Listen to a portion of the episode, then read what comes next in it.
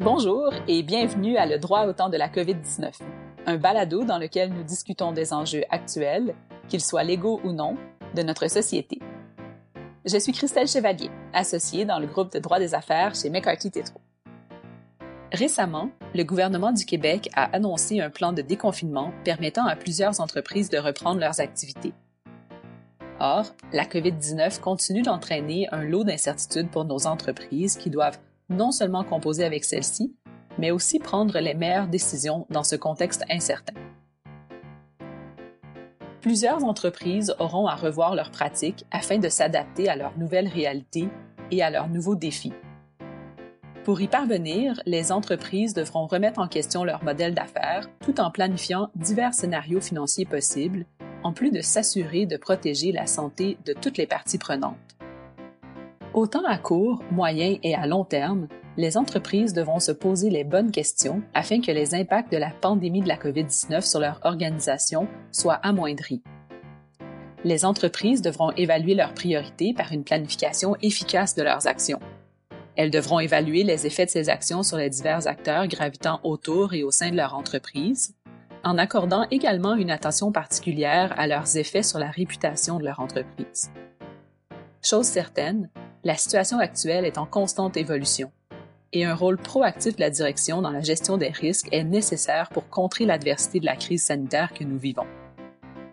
Pour discuter de ces enjeux, je suis accompagnée aujourd'hui de David McCausland, associé au sein du groupe de droit des affaires chez McCarthy Tétro. Le droit au temps de la COVID-19 vous est présenté par McCarthy Tétro. Ensemble, nous explorons le droit applicable et les politiques de réponse à une pandémie et examinons comment les gouvernements, les organisations et les individus en gèrent les impacts et se montrent à la hauteur des circonstances. Cet épisode explore un sujet qui intéresse tout le monde, pas seulement les avocats. Et bien qu'il puisse contenir des informations juridiques, il ne fournit pas de conseils juridiques. Vous écoutez La gestion des risques à l'ère de la relance de l'économie. Bonjour David. Bonjour euh, Christelle. Pourquoi, David, considérez-vous qu'il est essentiel pour une entreprise de se munir d'un plan de relance à l'interne et quels sont les grands axes de celui-ci?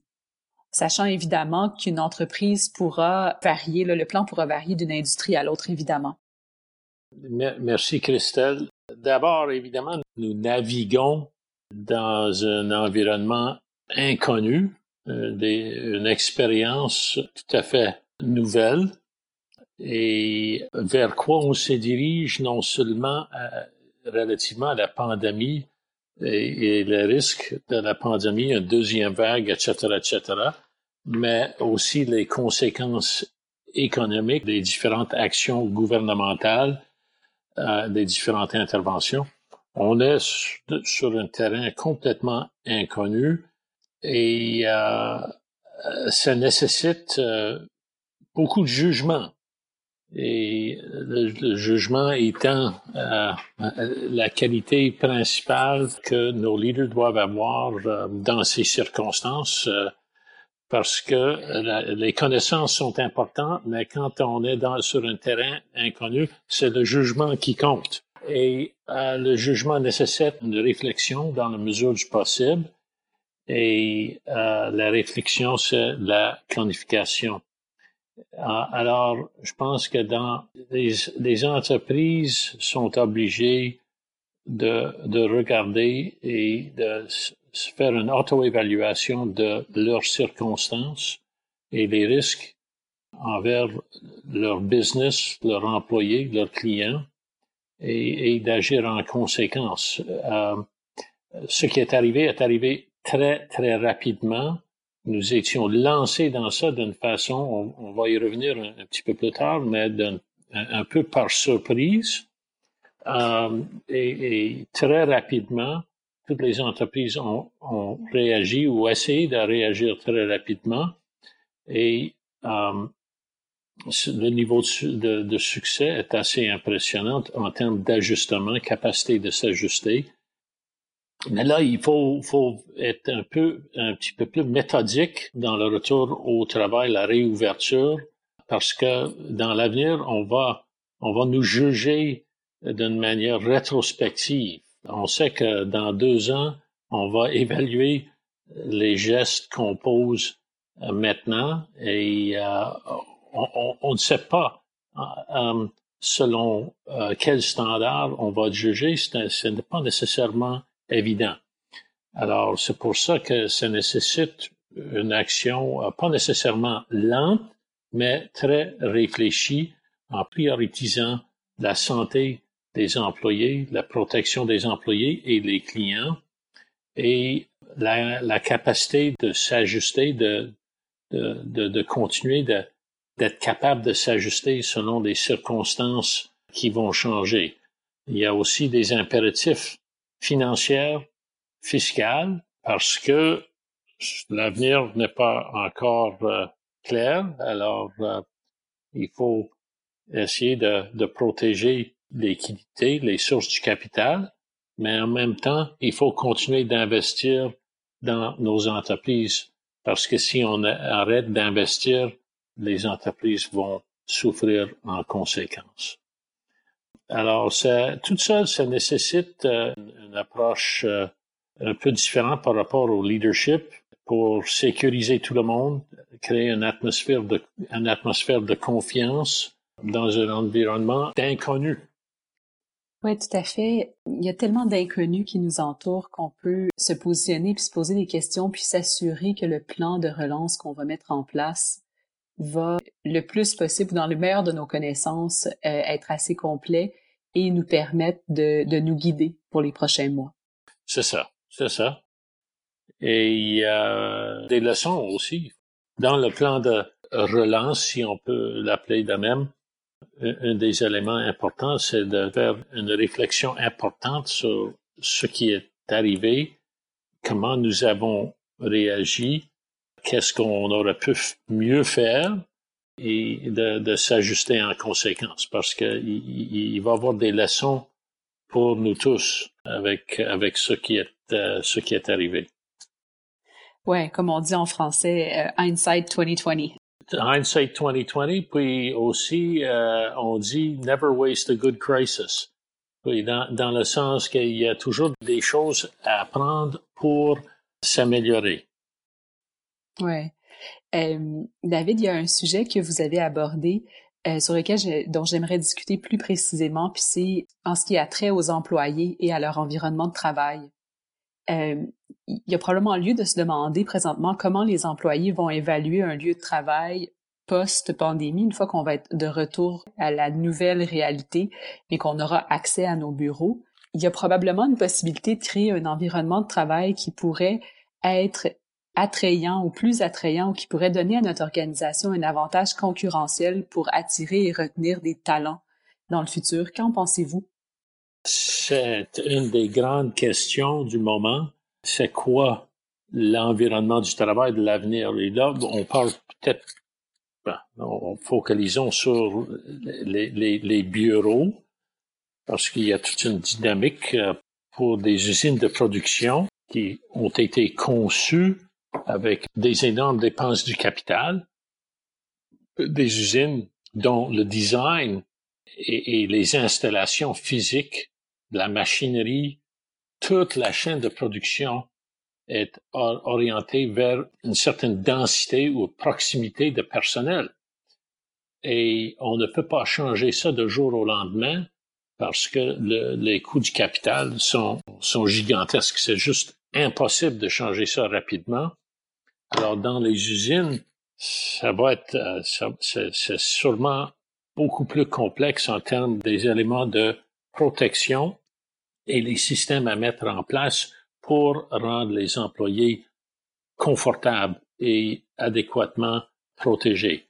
Dans les bureaux, c'est d'autres choses. La question que tout le monde se pose, c'est ça va être, ça va être quoi? Est-ce qu'on on ne sera pas capable de travailler avec la même densité de personnel. Par contre, on a fait preuve d'une capacité de travailler à, partir de la maison ou à l'extérieur du bureau. Alors, ça va de quoi la balance entre les deux pour faciliter le travail dans un environnement sécur et mettre tout en, créant une, atmosphère d'appartenance pour les employés et en créant un, environnement où, en permettant au, business de fonctionner comme auparavant. Parce que, par exemple, les relations interpersonnelles avec les clients ne seront pas exactement euh, comme auparavant.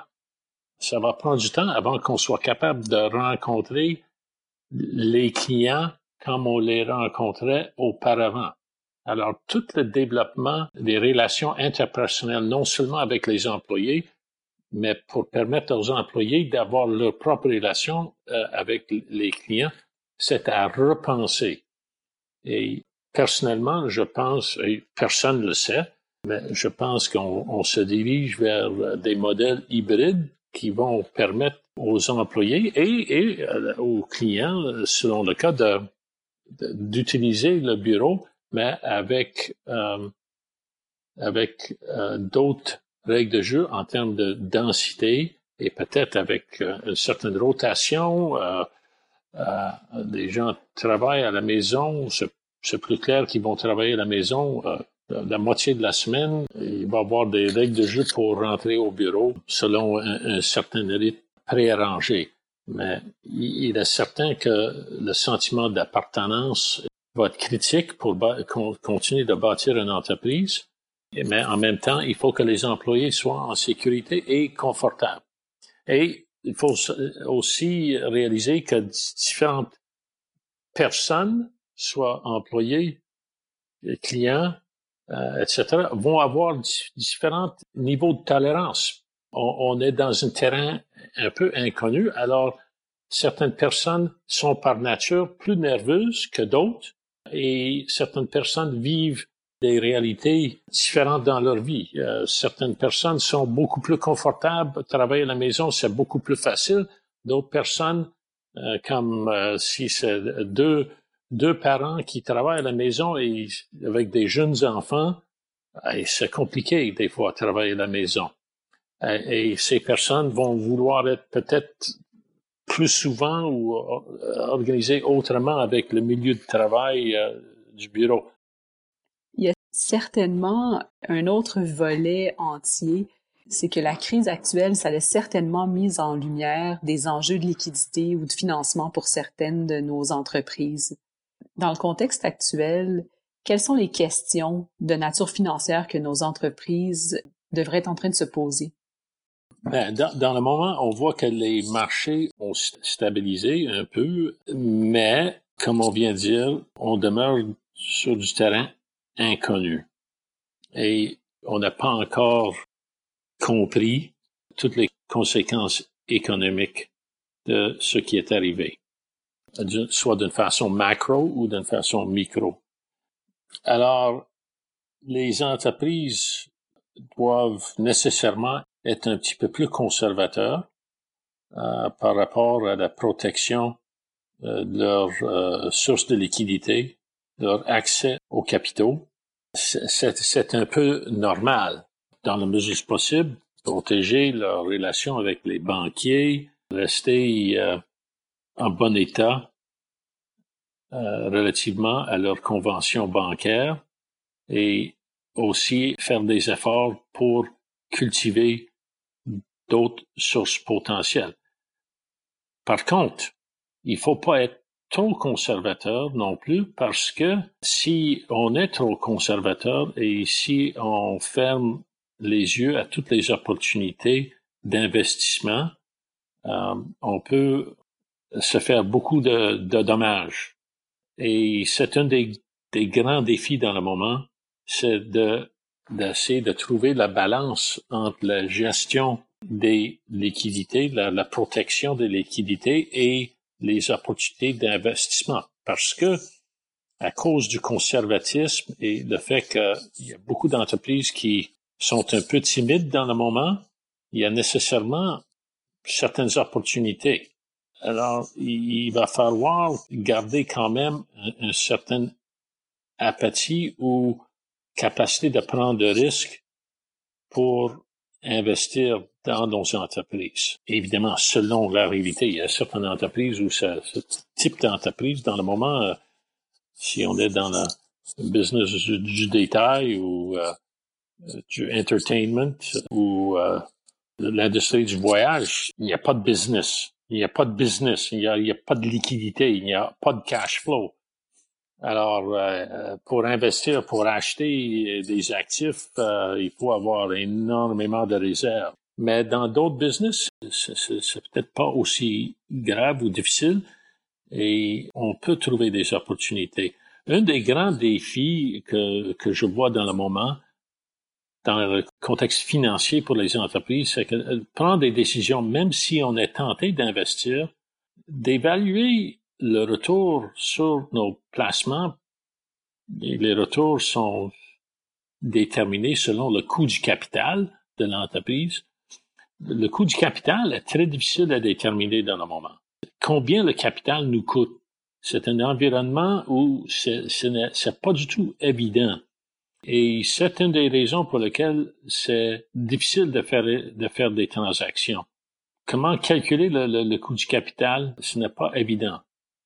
Alors, et, ça, ça retarde les décisions parce que oui, les marchés ont, sont stabilisés un peu, mais quand même, l'argent ne, coule pas comme ça, a déjà coulé et la disponibilité euh, n'est pas pareille. Oui, les taux d'intérêt nominal sont très, très bas, mais ça ne veut pas dire que le coût du dette, le coût du capital est bas. Et ça ne veut pas dire que le coût de l'équité euh, est bas.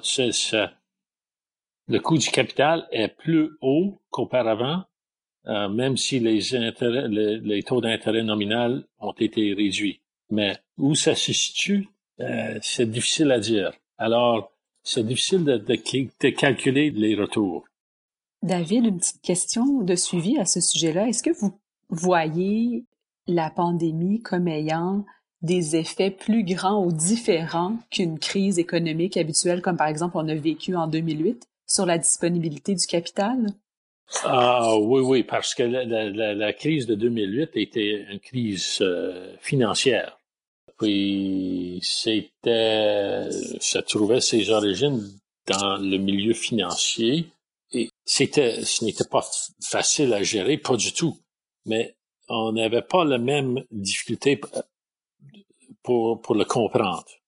Ici, c'est une crise nature qui a ses origines, évidemment, dans la question de santé et ça donnait lieu à une fermeture totale de l'économie ou, ou, quasiment totale de l'économie, une fermeture des business. Alors, on ferme le robinet pendant quelques mois. Et ce, n'était pas le cas en 2008. Les entreprises ont continué de fonctionner. Oui, il y avait des faillites, etc. Mais les gens continuaient de travailler, continuaient de dépenser. Mais ici, on a fermé le robinet et on, était, on, était obligé de rester à la maison. Alors, on ne dépensait pas, sauf pour la nourriture presque rien d'autre. Et le taux de chômage a monté d'une façon dramatique, et ça, on l'a pas vu en 2008. Oui, le taux de chômage a monté, mais pas, pas comme, euh, comme là, il vient de monter là. Alors, où, où le taux de chômage va stabiliser dans les mois qui suivent, euh, on, verra. Parce que l'économie, euh, on, on, sait, l'économie dépend ultimement sur le consommateur. Il, ça tourne ça, ça, part avec le consommateur, l'activité économique. Si les gens arrêtent de consommer, ben, l'économie va arrêter. Euh, et alors, est-ce que le consommateur, est-ce qu'il va avoir assez de consommateurs au rendez-vous pour vraiment réactiver l'économie? Est-ce qu'il va avoir assez d'emplois? c'est sûr qu'il y a un, très grand nombre d'emplois qui ne reviendront pas rapidement.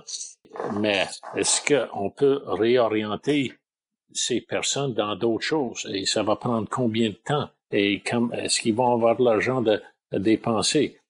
Et comment ils vont dépenser? Christelle, euh, j'imagine que, que quand, quand tu regardes ton compte Visa euh, ou Mastercard depuis les deux derniers, derniers mois, tu dois être content. Ça doit être probablement une, c'est probablement la moitié de ce que c'est normalement. Et c'est la même chose parce qu'on ne dépense pas. On ne dépense pas. Cet argent n'est pas dans le système. Est-ce que ça va revenir? Alors ça, c'est la grande question et la, grande différence par rapport à 2008. Euh, et euh, personne ne le sait. Moi, j'ai une tendance d'être un petit peu plus optimiste euh, ou, ou, certainement moins pessimiste, disons, que la moyenne. je pense que les êtres humains sont pas pires pour trouver des solutions et euh, on est capable de s'ajuster et d'innover assez rapidement. On verra, le futur va nous le va nous le démontrer sans faute. Mais euh, parlant de réinvention, David, on parle quand même passablement de nos chaînes d'approvisionnement présentement. Comment est-ce qu'on pense que les chaînes d'approvisionnement pourraient ou devraient être euh, réinventées? Ça, c'est une question euh, fascinant. Et euh, personnellement, je suis certain, je suis pas le seul, il y a beaucoup de personnes qui sont d'avis que ça va, les pratiques en termes de des chaînes d'approvisionnement, des supply chains, euh, vont changer d'une façon importante.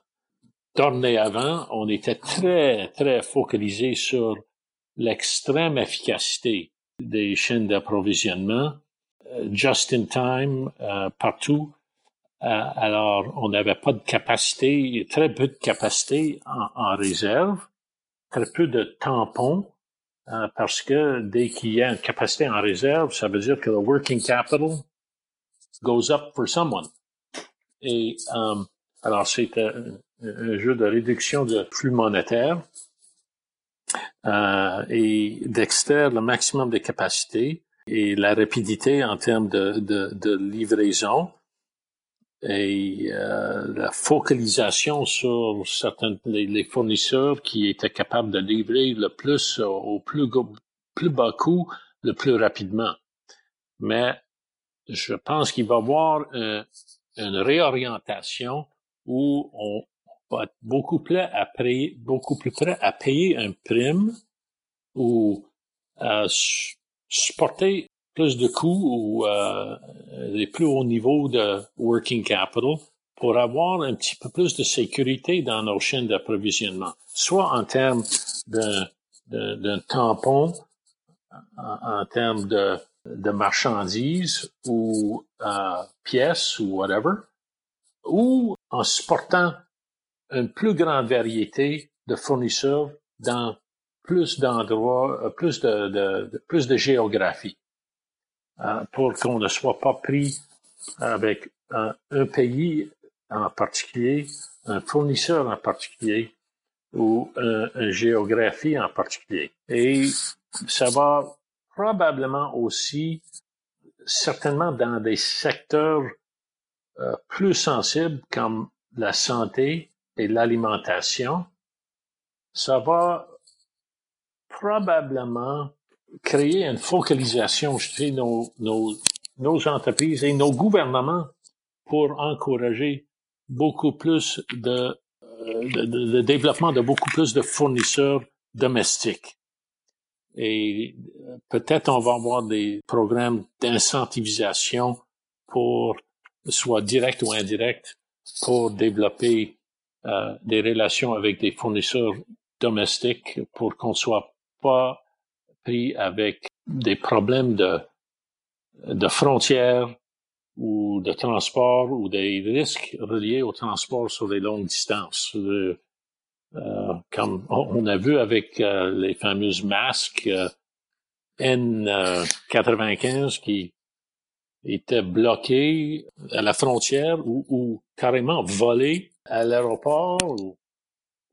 Alors, ben ça, c'est un exemple peut-être extrême, mais les chaînes d'approvisionnement pour les, euh, les marchandises et, critiques, là, je suis sûr qu'il va y avoir un focus euh, dans les mois et les années qui suivent sur euh, plus de production, plus de sécurité domestique, les pharmaceutiques, la nourriture, etc. Pour d'autres choses, peut-être moins. Mais pour d'autres choses, ce sont les entreprises elles-mêmes qui vont commencer à se dire bon, il, faut qu'on se protège. It's going to be, it's just risk management, c'est la gestion de risque. c'est une question de gestion de risque intelligente. Oui, puis je pense qu'encore ici, euh, c'est un bon exemple de on a appris ou on apprend des dernières semaines et des derniers mois avec les exemples qu'on a donnés. Je pense que ça, ça, ça met ça en lumière. David, pour terminer, est-ce que vous pensez que la crise de la COVID-19 est une opportunité à saisir pour les entreprises de revoir leur modèle d'affaires? C'est un impératif. Euh, il y a très peu d'entreprises, euh, je me demande s'il y en a, s'il y en a, même les entreprises qui vont bien ou qui ne sont pas euh, affectées d'une manière négative comme d'autres, comme des magasins d'alimentation, ou certains commerces online euh, euh, qui semblent bien aller ou même de profiter des circonstances actuelles. Même, même ces entreprises doivent comment changer euh, et comment, comment s'ajuster. comme on a dit au départ, il y a des, il y a beaucoup de leçons à tirer de ça, de, cette expérience qui n'est pas encore terminée. C'est loin d'être terminée, cette expérience. Alors, euh, il va y avoir euh, des leçons à apprendre pour tout le monde et on doit s'ajuster. Euh, et les modèles d'affaires seront à, revoir. La, nature du talent qu'on cherche dans nos employés va peut-être va peut-être changer aussi. L'histoire n'est pas n'est pas terminée, mais il est certain que toutes les entreprises doivent avoir d'autres modèles. On vient de parler des chaînes d'approvisionnement. Euh, euh, ça va être euh, au niveau de HR, dans tous les éléments d'entreprise, on doit faire un exercice de se regarder dans le miroir. Bon, qu'est-ce qui est arrivé? Si ça arrive de nouveau, qu'est-ce que j'aurais pu faire d'une manière différente pour être capable de mieux réagir si quelque chose comme ça arrive de nouveau? S'il y a une autre crise, comment je peux être plus flexible. C'est sûr que euh, la flexibilité, la capacité de réagir va être une, question importante dans toutes les entreprises. Parce qu'une des, une des leçons dans, Christelle dans ça, c'est c'est la, la, définition de risque. On parle beaucoup de risk management et les entreprises font des, des grilles et des matrices pour, bon, on identifie des risques, on essaie de, de, de l'intensité ou, ou, jusqu'à quel point ça, ça peut être, euh, être grave pour l'entreprise et euh, comment on se prépare. Mais ultimement, les risques les plus importants, on ne les voit jamais venir. Et euh, c'est un peu ça la pandémie. C'est vrai que certaines entreprises avaient des pandémies sur une grille de, de risque, mais très, très, très peu. Puis, euh, il y a très peu d'entreprises, très peu de politiciens, très peu de monde, sauf Bill Gates et une couple d'autres, euh, qui peuvent dire on, on l'a vu venir. Et on avait un plan de gestion de risque en conséquence. Euh, alors, on va revoir comment on développe nos, nos modèles de risk management. On va regarder euh, comment on développe nos employés. Et tout, tout est à, regarder et repenser et re-questionner. C'est certainement un bon moment pour faire euh, cette remise au point-là là, dans les prochains mois, alors que on va avoir un petit peu de recul peut-être sur, euh, sur le, le, fort de la crise actuelle. Oui, puis euh, c'est ça. Je crois que les, les entreprises et les êtres humains qui démontrent le plus d'adaptabilité, le plus de, capacité d'adapter vont être euh, selon les, entreprises et les personnes qui vont sortir gagnantes. Et, euh, on, voit très bien avec cette crise qu'on ne peut rien prendre pour acquis dans la vie. Et il y a toujours euh, possibilité d'avoir des mauvaises surprises.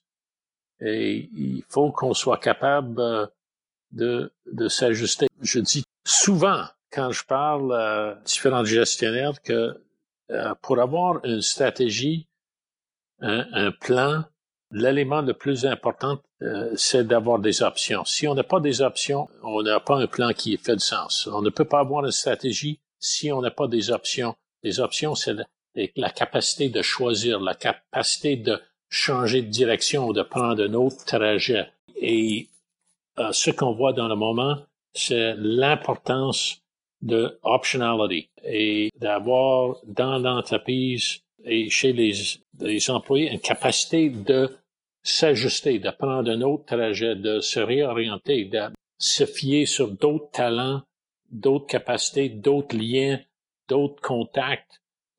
Mais je pense que c'est une, belle façon de terminer notre entretien, David, un excellent conseil. Merci encore beaucoup du temps que vous nous avez accordé et de vos sages conseils. Je ne sais pas si des conseils sont sages, mais j'ai essayé. Alors, ceci met fin à un autre épisode de Le droit au temps de la COVID-19. Si vous avez aimé cet épisode, abonnez-vous, partagez-le et parlez-en à vos collègues et amis. Nous espérons également que vous nous enverrez vos suggestions pour de futurs épisodes. Nous voulons discuter de ce qui est d'intérêt et d'actualité pour vous. Vous pouvez me laisser un message vocal au 514-397-4159 ou me joindre par courriel à cchevaliergagnon à commercial mccarthy.ca. Cet épisode a été réalisé par Myriam Veilleux, Mireille Trottier et moi-même. Nous remercions spécialement Lara Nathan, Trevor Lawson, Adam Goldenberg, Pipa Leslie, Véronique Wattier-Larose, Chloe Thomas, Tommy Barbieri et toute l'équipe chez McCarthy Tétro. Si vous cherchez plus d'informations, assurez-vous de consulter notre centre d'information sur la COVID-19 que vous pouvez retrouver sur la page principale de notre site Web. Alors voici, c'était le droit au temps de la COVID-19. Je suis Christelle Chevalier. Merci d'avoir été là et bonne santé!